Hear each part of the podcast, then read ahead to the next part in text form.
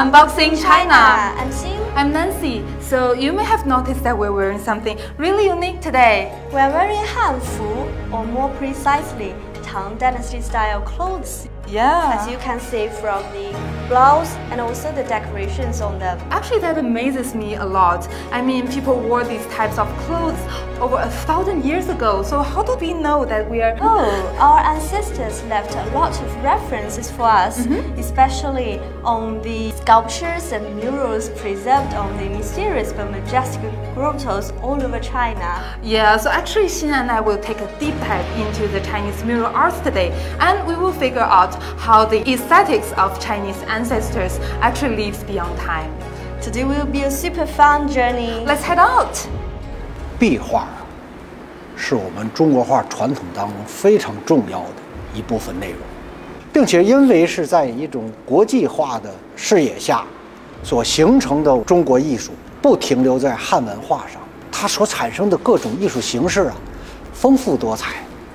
也就是说，学习壁画的传统，一种自由的心态、国际的视野，啊，开放的精神，直接与当代艺术产生联想、并合啊。实际上，有很多现代的艺术创造性的东西是受到了壁画的启发和影响的。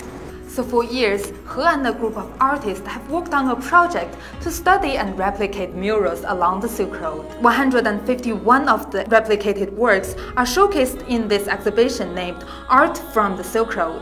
And the project is still going on both as a way to preserve and pass on this heritage and as a window for people to learn more about Chinese art and culture.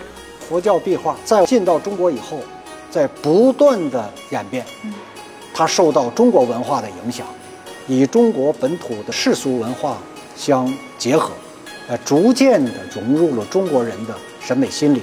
丝绸之路，特别是陆上的这个丝绸之路，其实敦煌是一个非常重要的节点，可以说是一个枢纽。所以很多的这个外来的文化和本土的文化都在这里进行交流和碰撞啊。然后这个也是在敦煌的这个石窟艺术当中呈现出一种多元文化的一个最根本的原因。所以这是壁画，也是我们艺术的一种源泉，从艺术上的源泉到我们生活的源泉。就是敦煌是世界的敦煌，我们世界上每一个人就是不同语种、不同的宗教背景、不同的民族属性，其实我们都可以在其中找到属于自己的，然后可以去认同的那一部分。One particular element from mural art, the use of colors, has created quite a buzz among today's young Chinese. 如何让我们的作品既能够看到灿烂，又能够感觉到不花哨、不浮华，这就需要东方色彩的理念来指导着，呃，运用这个颜色。 So most mural artworks are full of color, which are led by a color theme. 其实从敦煌壁画当中的一些人物的这个服饰形象来看，其实他们穿着的色彩对比是很大的啊，然后使用色彩也是非常大胆的。特别值得我们学习的就是在敦煌的色彩呈现上面，画师也好，还是当时服装搭配的匠人也好，他们对于色彩的这种呃对比，还有色彩的层次都非常的讲究啊，就像我们听音乐一样，它会有一个节奏感在里面。 So such color guides and many other elements from the murals can be found in our lives today. For example, these clothes we are wearing today, the cards, the colors, and decorations on them all took their inspirations from the murals. 敦煌服饰就是一个很好的资源，可以为现在的设计师去进行呃适合我们现代人的审美的啊、呃，然后年轻人喜欢的呃现代人能够在生活当中可以应用的这样的一些设计，提供很好的一些基础。 I think that's also the best way of protecting and carrying on our ancestors' legacies to keep them shining in our everyday lives.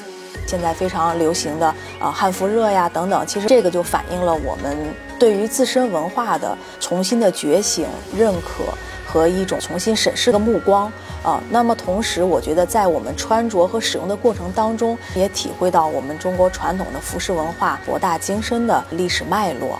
I really feel like we just had a journey back in time to ancient China. Yeah, and we are just so lucky that today's technology and the hard work of generations of people made it possible for us to witness firsthand the splendor of our ancestors' works. And the impact of these artworks really goes beyond time. Mm-hmm. I think I will apply the mural art color theories as I design the interiors of my apartment. Wow, then I look forward to a room tour. So that's all for today's Unboxing China, and thank you so much for watching. See you next time. Bye bye. Bye-bye.